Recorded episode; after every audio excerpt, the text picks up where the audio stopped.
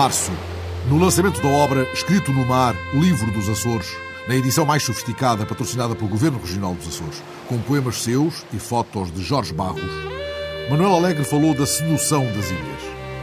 Tive desde muito novo a tentação e a sedução das ilhas, as ilhas nunca vistas, as ilhas só imaginadas e talvez ainda por descobrir, e até aquela ilha poética a que nunca se chega.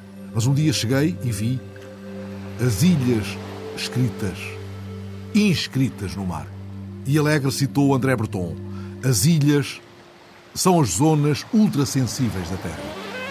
O livro junta inéditos e poemas já revelados em edições mais restritas, celebrando o silêncio e a festa dos sentidos.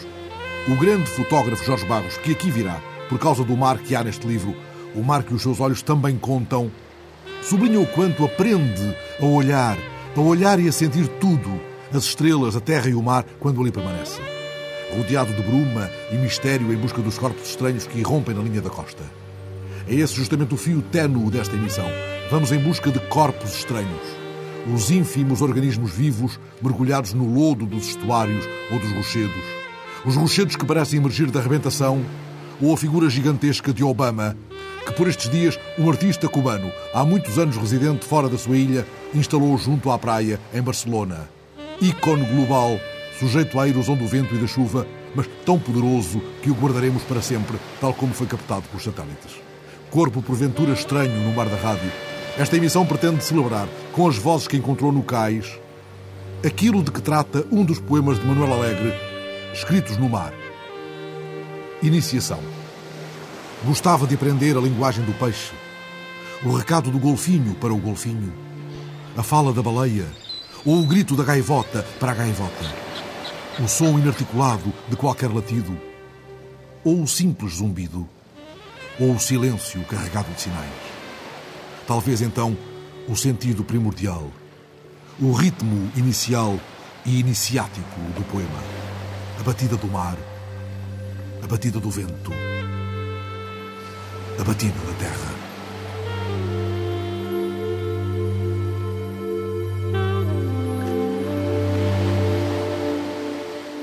Procuram no lodo das marés vasas e na corrente estuarina, ou agarrados às rochas da linha costeira, ínfimos corpos estranhos que, vistos na discreta moldura do microscópio, são arte pura. A bióloga marinha Wanda Brotas, professora catedrática do Departamento de Biologia Vegetal da Faculdade de Ciências de Lisboa, investigadora do Instituto de Oceanografia, onde me recebe. Respondendo ao meu pedido para que me mostre justamente a beleza dos ínfimos corpos estranhos mergulhados no lodo, responde também à amigável provocação que lhe faço quando, procurando similitudes com os marinheiros, lhe pergunto se, do mesmo modo, os biólogos marinhos se dividem entre os de água doce e de água salgada. Sim, seguramente, até porque são campos agora muito vastos. Há muitas centenas de pessoas a estudar essas matérias e há especialização, forçosamente. Por isso há, de facto, biólogos de água doce, há biólogos de água salgada e, portanto, há uma biologia marinha, se quer dizer assim, de água doce. O território de eleição da bióloga Wanda Brotas é o estuário do Tejo. Aliás, a sua tese de doutoramento foi sobre os produtos primários do estuário do Tejo. Mas agora, e também com a colaboração com alunos de doutoramento e com outros colegas, com outros projetos, também tenho uh, projetos de investigação no, no mar, na costa, por exemplo, com o Instituto Hidrográfico, com outras universidades estrangeiras, até na Antártida temos um projeto. Na Antártida? Na Antártida, exatamente. Dentro do, desta preocupação que a comunidade científica e civil tem de estudar o, o aquecimento global, e uh, não sei se sabe, mas o fitoplâncton, que é um, um, um, objeto preferencial do meu trabalho, é um meio preferencial, é um meio muito importante para fazer o sequestro do CO2. Portanto, através da fotossíntese, vai captar CO2 e depois esses organismos estão no mar parte deles é consumido por outros organismos, mas parte deles afunda-se e afunda-se nas profundezas do oceano e fica aí durante milhões de anos. E por isso é que se diz que o fitoplâncton é o agente eh, preferencial para reduzir o CO2 no planeta. E há, por exemplo, um projeto que é um projeto um pouco, uma ideia um pouco diferente e uma ideia muito polémica agora, que eu posso falar agora, talvez interessará os ouvintes, que é a questão de fertilizar o oceano do mesmo modo como se fertiliza a terra, como se usa os fertilizantes para a agricultura. Quais são os fertilizantes do oceano? Seria o ferro. Porque eh, chegou-se, enfim, à conclusão que um dos nutrientes limitantes para a produtividade primária no oceano será o ferro. E houve a ideia de fertilizar o oceano com ferro em zonas, mesmo no meio do, nos mares do sul. Facto, verificou-se que na, numa pequena mancha e num, num, tempo, numa escala temporal bastante reduzida, que a biomassa desse fitoplâncton crescia, desenvolvia-se mais e, portanto, também retirava mais uh, dióxido de carbono da atmosfera. Esta sementeira de sulfato de ferro no oceano é ainda um projeto em discussão, já envolto, contudo, em polémica, com defensores entusiasmados e céticos em contravapor. É claro, o Instituto de Oceanografia e a equipa de Vandabrotas não estão envolvidos em experiências deste tipo, mas a bióloga deixa clara a sua posição. Fazer esta experiência é sempre muito interessante. Agora, eh, usar isto como uma panaceia, eu penso que é perigoso porque lá está, estamos a introduzir um grande desvio da comunidade e não sabemos as consequências e não sabemos as consequências na cadeia trófica. Limites definidos. Quanto ao projeto da Antártida, envolve não apenas o Instituto de Oceanografia, mas outras instituições, entre as quais uma universidade brasileira. E trata de estudar o clima e o efeito do fitoplâncton no equilíbrio do oceano. E tudo vai dar aí, ao fitoplâncton. Ele é o tesouro que justifica as horas gastas por Vandabrotas no lodo estuarino. Porquê que se estuda o fitoplâncton? Desde o século XIX, quando se começou a estudar o fitoplâncton, foi com duas uh, vertentes. Uma de estudar a diversidade, porque os humanos, felizmente, são curiosos e querem saber e conhecer todos os organismos que estão à volta dele. Também com o objetivo lúdico, porque esses organismos são muito bonitos, são muito diversificados. E depois também, e já no século XIX, porque no século XIX houve uma ruptura de estoques das pescas, face aos esforços de pesca que tinham na altura, e, portanto, quiseram perceber o que é que regulava as pescas. E, de facto, em última análise, o fitoplâncton é a base da cadeia trófica e, portanto, é a base de tudo e depois regula também as pescas. Refere-se ao lado lúdico da investigação, mas essa é uma fruição quase escondida ao microscópio. Esse é o esplendor da beleza cifrada que há no ínfimo. É certo, a tecnologia abre ecrãs à escala pretendida. É aqui que entra o projeto Plankton.net, Plankton com capa. Plankton com capa.net, exatamente. Que é um conceito que é muito presente na comunidade científica, que é o de divulgar a ciência para a comunidade de uma maneira como um pouco a Wikipédia, portanto, de fazer a divulgação do conhecimento de uma maneira que eh, qualquer pessoa vai ao, ao Google, faz Planktonnet e começa a percorrer os campos, as fotografias, as espécies, etc mas fazer isso com controle de qualidade. Onde é que apanhou estas imagens? Em locais precisos ou isto é como apanhar conchas na praia? Há organismos que são ubíquos, que estão por todo lado, e há organismos que só se encontram em algumas situações. Concretamente, aqui neste, neste projeto, este projeto é um projeto internacional, porque de resto, felizmente, agora o nosso trabalho é sempre com grande participação internacional. Este é com um organismo na Alemanha, em Israel, em França e aqui em Lisboa. E, portanto, qualquer pessoa dentro das equipes pode apanhar a sua amostra de água, vê ao microscópio e coloca lá. E a, põe neste banco de dados, Exatamente. põe na montra comum. Exatamente. Então não pode dizer se isto aqui foi apanhado no estuário do Tejo, não pode. Posso, se estivesse ligado ao computador, clicando aqui, sabia exatamente onde é que tinha sido apanhado, porque cada imagem é georreferenciada. Olhando estas imagens disponíveis em plankton.net, peço à bióloga Wanda Brotas que nos conduza aos percursos das suas primeiras recolhas no estuário do Tejo. Por onde iam nesses primeiros tempos? Ou íamos para aquelas ilhas que há no Tejo, aquelas antigas ostreiras, num barquinho de pescadores. Os mochões aqui em Alhambra? Sim, aos mais abaixo. Os mochões têm terra arável, não é? Mas há outros que só ficam descobertos na maré vazia. São as antigas ostreiras. Aproveitavam a maré vazia e instalavam-se ali. O nosso objetivo era estudar essa comunidade de microalgas que está a cobrir o sedimento. Os ouvintes não podem ver, mas tem que ver aqui esta cor dourada. No fundo é o fitoplâncton que não sabe nadar. E nessa altura, que está na lama? Que está na lama, sim, que está na lama. E que também é a base, lá está, de toda a cadeia trófica que depois que se desenvolve no estuário, que é uma cadeia também muito rica, muito diversificada.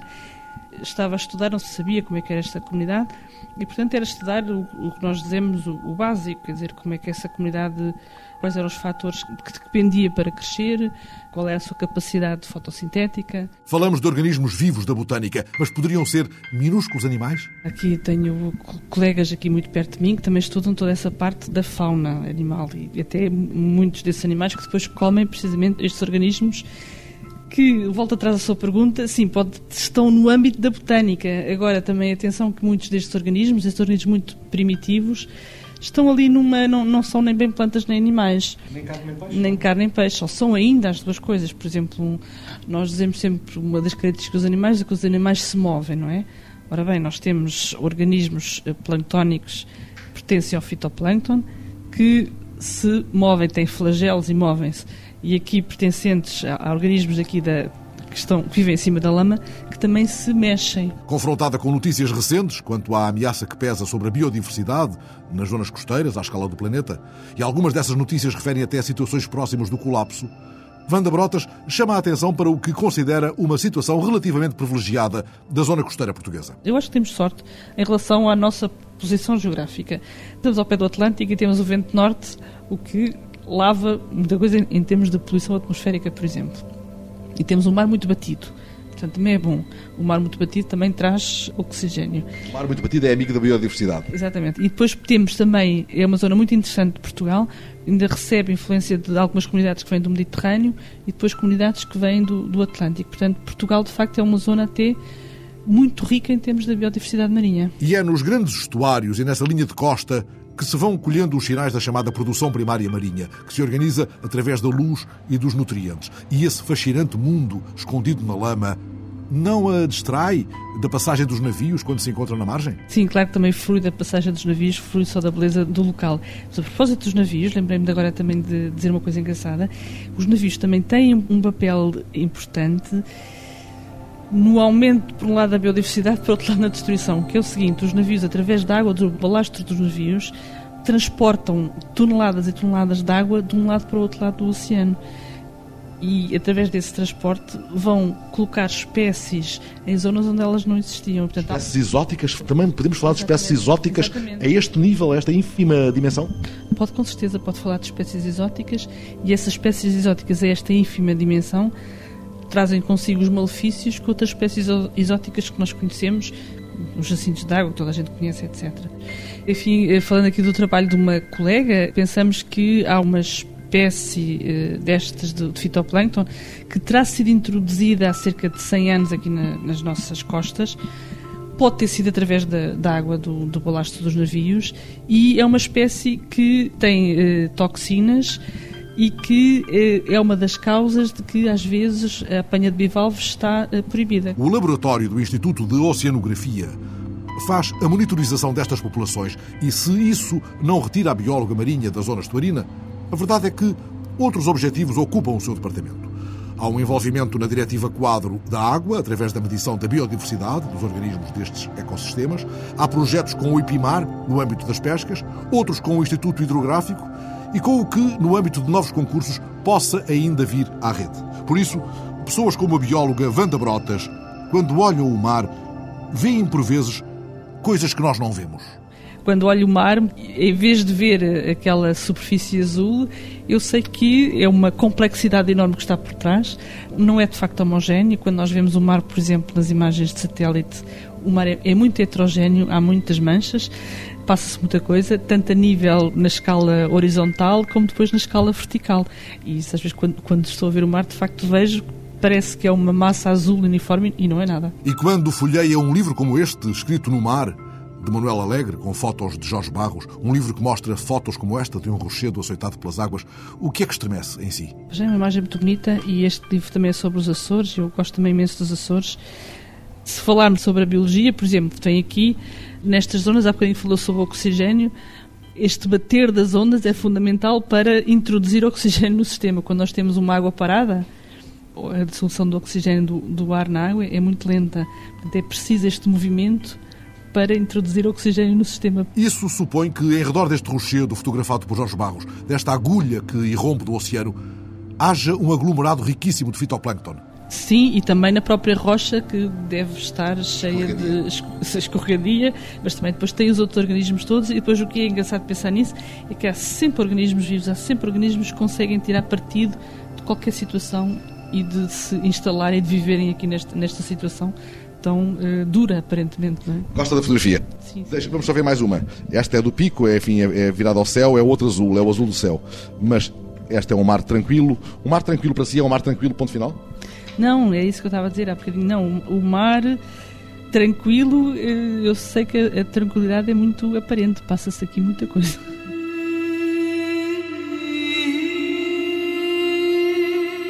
Eu buscava uma ilha sobre o vento e a espuma, a que só era de ser sempre ausente ilha nenhuma. Agora tenho-a à minha frente. Ilha de Bruma.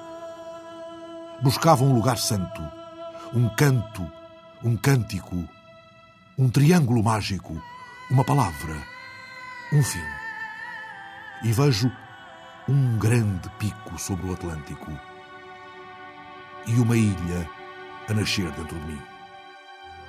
No texto que escreve para esta edição do livro que assina com Manuel Alegre, o fotógrafo Jorge Barros explica que é lá, nas ilhas, que aprende a olhar e a sentir as estrelas, a terra e o mar.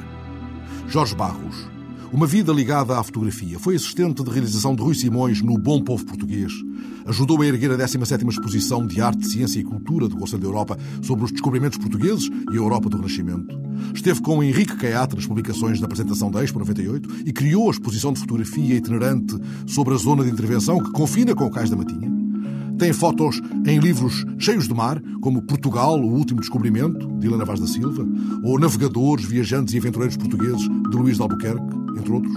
Pergunto-lhe: este mar dá-se a ver de modo diferente? Ele responde que sim e afirma-se, tal como o Alegre, em busca da ilha ausente. É esse outro lado do mar que o interpela. Sempre, sempre o outro lado do espaço que eu visto pelo infinito do outro lado do mar, quer dizer, o que é que se passa do outro lado, o que é que se passa no fundo, o que é que se passa naquelas pequenas eh, ondas, pequenas eh, partículas que saem do, do mar, quer dizer, portanto, no espaço que está por baixo desse mesmo mar. Hum. Eu sei que no fundo está se o mar eh, deixasse existir, estavam serras, montanhas, estavam tudo isso, estava um mistério grande, que é esse também o grande prazer de estar naquele espaço. Se o mar deixasse de existir, estava, afinal, este lodo onde trabalha a bióloga marinha que acabamos de ouvir, Wanda Brotas, ela uh, espanta-se com a beleza que só podemos ver ao microscópio dessas criaturas minúsculas, desses organismos ínfimos. Uh, pensas nisso também, nisso que voga aí sob o espanto das ondas? Sim, porque eu também tive já a trabalhar com o uh, Departamento de Oceanografia quando foi a Expo 98 e também uh, relacionei-me com todas essas pessoas e, portanto, estive muito próximo das realidades do espaço submarino e, por isso, a mim dá-me um profundo gozo estar em frente desse mar pá, sabendo que existe para além daquilo que eu visto, há nas profundezas coisas magníficas, extraordinárias que hum, nos captam uh, os sentidos. É? Mistérios insondáveis também? Mistérios insondáveis. Músicas estranhas? Completamente. Ela falava em, em, rigor desta imagem, que não podemos ver agora, até podemos, esta imagem é um pouco a nossa ilha ausente da conversa, é um rochedo, um, uma espécie de punho uh, granítico que emerge de, do Mar Bravo, é longe é, da costa, é frente, da costa? Não, é em frente a Madalena, pá, é, o, é o pico em pé, quer dizer, é o pico deitado e o pico em pé, e isso é um pormenor do pico em pé,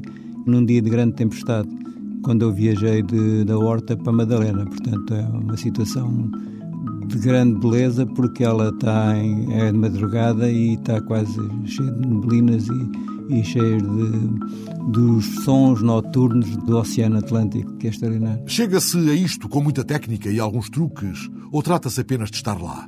Esta neblina, este véu, vêm do que a espuma entrega ao vento, da luminosidade do dia, da paciência e da sorte, diz ele. Eu tenho um grande amor às coisas e à natureza e, de facto, tenho uma grande aproximação ao mar, talvez porque tenha existido muito tempo na Nazaré, portanto, há uma relação muito profunda com o mar. Mas uh, reconheço que há outras pessoas, por exemplo, eu estou a fazer um livro sobre os mineiros e converso com os mineiros e eles, quando estão de férias, uh, abominam o mar. Eles não se aproximam da costa alentejana porque têm receio de conviver com o mar, porque, inclusive, eles enjoam. Portanto, é um fenómeno que quando eu soube disto, deixou-me assim estupefacto. Mas é o fundo da mina que lhes provoca esse enjoo do mar? Provavelmente, do mar já me explicaram isso alguns sociólogos e alguns psicólogos, mas eu não o mar perturba-os e eles estão debaixo da terra e isso não lhes dá grande problema. Porventura, como quem está no porão do navio? Exatamente, completamente. E, e isso é um fenómeno que eu fiquei angustiado.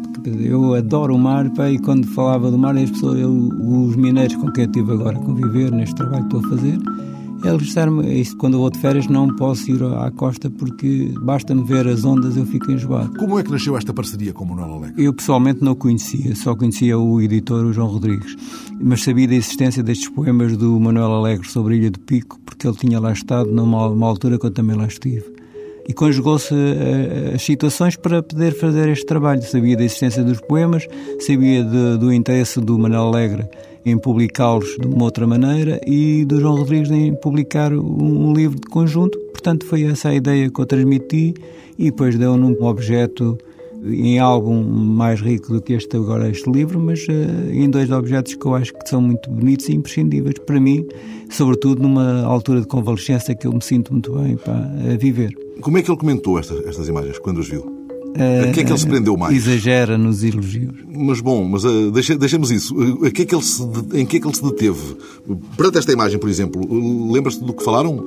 Sim, em qualquer das imagens ele, ele sublimava muito as imagens em relação ao, aos poemas e vem muitas vezes comunicou-me dizendo que os poemas enriqueciam as fotografias, mas as fotografias igualmente. Portanto, há um relacionamento e há uma interligação entre as imagens e as fotografias que, em certo sentido, fui eu que colei, digamos, as fotografias aos poemas. Portanto, os poemas nasceram primeiro, as fotografias são depois. E esta imagem? Nuvens pesadas quase tocando o mar, criando a ilusão de que o tocam, como se escrevessem em azul quase negro, na face lisa do mar, a ideia de tempestade. Isto é no grande canal de, entre São Jorge e o Pico, portanto, esta imagem também associo muito ao, ao Vitorino Mésio. Porque é uma imagem de mau tempo, embora o mar esteja aparentemente manso, quieto. Mas, Mas vem, vem aí uma tempestade. Vem aqui uma tempestade. Vem tempestade. Quando eu atravesso uh, o mar, quando atravesso o oceano, sinto que a tempestade vem, vem se aproximar e depois uh, no, no andamento do barco para a terra uh, somos apanhados por uma grande tempestade, nesse momento que eu tirei a fotografia, portanto para estar 3 ou 4 minutos. O que é que o olhar procura nas Ilhas de Bruma? Abarcar o mar todo ou basta um detalhe? Um detalhe. Um detalhe. Um pequeno pormenor pá, é, é suficiente para dar a ideia da daquilo que são as nossas ilhas eh, atlânticas, tanto a Madeira como os Açores, mas sobretudo os Açores. Os Açores, de onde Jorge Barros, já envolvido entretanto noutros projetos, acaba de regressar. Venho há uma semana da Ilha Terceira e já tenho percorrido há 30 anos a ilha e vim surpreendido com situações novas que recebi de, do interior da, da ilha. Portanto, as ilhas são sempre desconhecidas, como diria o Rolo Brandão. Daí não ter ainda perdido a ideia, antes pelo contrário, estou a preparar um, um novo trabalho sobre os Açores em duas vertentes. Uma sobre o vulcão dos Capelinhos e outra uh, sobre as ilhas, mas que eu agora não vou desvendar porque é um, é um trabalho que eu iniciei agora e queria vê-lo se acabava no ano 2009. Estas ilhas a que Jorge sempre regressa e o mar, o Atlântico, que ruge com as suas vagas alterosas, é de um mar assim que ele gosta. É, gosto imenso. Gosto imenso, sempre que sonho que ou penso que vai haver um mar agitado e ondas, é onde eu gosto de estar. Jorge Barros saiu do estúdio com a sua máquina de olhar o mar e o mundo e imagino-o fotografando os pescadores da Aguda, em Gaia, impedidos de ir ao mar em segurança, como relatava esta semana o JN, a areia fecha cada vez mais, já apertada via entre a linha de costa onde os barcos estão atracados e o mar um pescador contou que de nada valer, entretanto, a operação de retirada de areias da Praia da Aguda para a Praia da Granja, realizada pela Câmara de Gaia antes do verão. Passado um mês, já a Praia da Granja estava sem areia e o problema subsistia na Praia da Aguda. O jornal ouviu, entretanto, de um responsável do Instituto da Água que a obra poderá arrancar dentro de dias após uma reunião com os pescadores, cuja opinião será considerada. O condicionamento da apanha de bivalves na Ria de Aveiro, devido a toxinas, explica que tenha sido marcada para esta sexta-feira uma reunião no Sindicato dos Trabalhadores de Pesca do Norte, com o apoio da Câmara da Mortosa e da Associação de Amigos da Ria e do Barco Moliceiro. No encontro da Mortosa, são esperados técnicos galegos, cuja experiência pode ajudar os pescadores da Ria, há cinco meses de braços caídos, a encontrarem mecanismos de apoio. O sindicato acusou o governo de ter deixado os pescadores da Ria de Aveiro ao abandono. Começaram, entretanto, as obras de requalificação da Ribeira da Guarda, na Praia do Cabo do Mundo, em Matosinhos. As obras, no valor de 1 milhão e 700 mil euros, vão permitir consolidar os ecossistemas da linha d'água e reabilitar o cordão do Nar. E a requalificação do MECO vai avançar. A candidatura apresentada pela Câmara de Sesimbra obteve já a aprovação do quadro comunitário de apoio e prevê a estabilização e fixação das dunas, a criação de novos percursos em passadiços de madeira no acesso à praia, a criação de um parque de merendas e de um miradouro e a instalação de uma ciclovia ao longo da praia. E Peniche celebra já o mês do mar. Ao longo de novembro, um vasto programa de iniciativas chama a atenção para a sustentabilidade ambiental e para a valorização do património natural. Mais de uma centena de voluntários vão monitorizar a totalidade da extensão litoral do Conselho de Peniche numa ação integrada no projeto europeu Coast Watch. E mais para o fim do mês será apresentado o dossiê de candidatura da Berlenga à reserva da biosfera da Unesco. Mas ao longo do mês, muitas outras iniciativas justificam que zarpemos do Cais da Matinha e nos demoremos em Peniche mais do que o tempo de uma caldeirada. Passam as notícias como navios. Algumas deixam no dorso das águas um sulco mais fundo, como o das histórias que chamam para o mar ou para o sul, na primeira Mostra Internacional de Cinema de Portimão, que trouxe aos cinéfilos do Algarve, entre outros, o filme de produção franco-israelita Jellyfish, premiado em Cannes. Há neste filme histórias cruzadas e numa delas uma estranha menina sai do mar e segue Batia, a personagem representada por Sarah Adler. Medusas que provocam outros arrepios. Na Holanda, o governo tem sido confrontado com a necessidade de explicar a razão porque participou no financiamento da construção de um navio batizado com o nome de um destacado oficial das SS. O navio, que deverá estar operacional em 2010, será um dos maiores do mundo e o proprietário da sociedade que empreendeu a sua construção é filho do referido oficial nazi.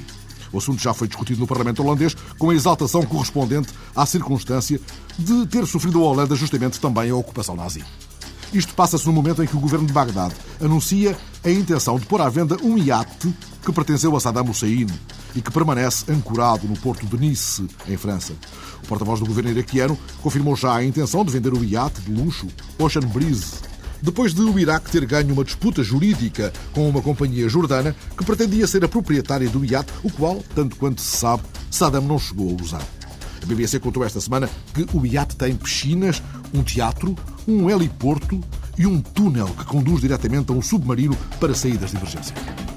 E foi isto na semana em que, junto a uma praia de Barcelona, se ergueu o projeto ambicioso de Jorge Gerada, um artista cubano que vive há alguns anos em Nova Iorque. Ele montou, com a ajuda de voluntários, em Barcelona, uma imensa imagem de Barack Obama, uma escultura de gravilha e areia representando o rosto de Obama em 10 mil metros quadrados de extensão. Spectation é o nome dado a esta instalação, que será captada pelo Google Earth e vista dos aviões na linha da praia e que ficará à mercê do vento e da chuva e da espuma do mar, de que se encontra separada apenas por um muro, como explicou ao telefone Jorge Gerada, um nome já com créditos ganhos em desconcertantes intervenções da arte urbana. Bueno, eu queria falar la metáfora eh, eh, esta que estou fazendo com, com os eh, materiais. Eh, Bem, eu pretendo criar uma metáfora com os próprios materiais. Com a areia e a gravilha, pretendo lembrar quão frágil é esta situação de andar à procura de um herói. Quando o mundo decide ir em busca de um herói, é porque já está atolado em problemas. Obama é o herói de momento? Eh, eu creio que as pessoas estão tão assustadas e tão mal, com tantos problemas, dos quais os governos não cuidam, que quando surge alguém com ideias e um pouco mais de senso comum, é olhado como um herói. A nossa conversa está a ser registada na terça-feira, quando se ultima a instalação do grande retrato de Obama. De um ponto de vista gráfico, o que é que o mundo pode ver sobrevoando a linha de costa de Barcelona? Quero eh, assegurar que que se termine de uma maneira digna, sabes? Quero assegurar que a obra se conclua de um modo digno. Tem chovido, mas vamos concluí-la. Pero vamos a terminar igual. Agora resta esperar que os satélites captem a grandiosidade da escultura. Vai levar um, um pouco de tempo hasta que... Vai demorar algum tempo até que a imagem captada pelo avião seja atualizada no Google Earth, mas creio que isso acontecerá em breve. Quando dizes expectação, expectation, uh, queres dizer expectativa, esperança? Sim, expectativa. Sim, expectativa. Expectativa de mudança que todos temos para uma nova época. Eu penso que isto não é algo que surge demais nos Estados Unidos. Eu creio que é algo que surge por el mundo. Eu penso que isto não é algo que surge nos Estados Unidos. É algo que surge no mundo, na China, na Rússia. Se não nos unirmos para encontrar uma solução, vamos ter um problema sério. La playa é uma metáfora? No, la playa es el espacio eh, más abierto. Es, para, para que sepas, el espacio no es la playa, como tú piensas, como un paraíso. Não, a praia é um espaço mais aberto para o inesperado. Isto não acontece na praia, como imaginas, uma espécie de paraíso. Isto passa-se num espaço ao ar livre do Fórum de Barcelona que vai ser o futuro Zumarine. É um terreno aberto, junto à praia. Pero no, no se ve como playa donde la gente está tomando sol. Pero muy cercano de la playa. Es justo en la playa. Como se escutasse acordes perdidos de uma bela canção de Maria del Mar Bonet, que Juan Manuel Serrat muitas vezes tem cantado também, No Trobarás la Mar. Pergunto-lhe, Jorge Gerada, já tinha erguido expectativas? Castelos de areia, junto à praia? Nunca. Esta es la primera obra que hago con arenas y gravas. Y las arenas y gravas no son arenas y gravas de playa, son arenas y gravas de construcción. Nunca. Esta é a primeira obra que faço com areia e gravilha, mas não da praia. Areia e gravilha das construções, trabalhadas de modo a obtermos diferentes tons. Tinha de ser num espaço grande, para que se pudesse ver do espaço à escala destas eleições e do seu impacto no mundo. Se um dia vens a casa et mostraré el jardí un núvol que tinc al pati i la flor de gessamí. No trobaràs la mar. La mar fa temps que va fugir. Un dia se'n va anar i em va deixar aquí. Deixaré la feina per tu, les eines damunt la taula. Tancaré bé la finestra i el vent no em robarà cap paraula. No trobaràs la mà la mare fa temps que va fugir. Un dia se'n va anar i em va deixar aquí.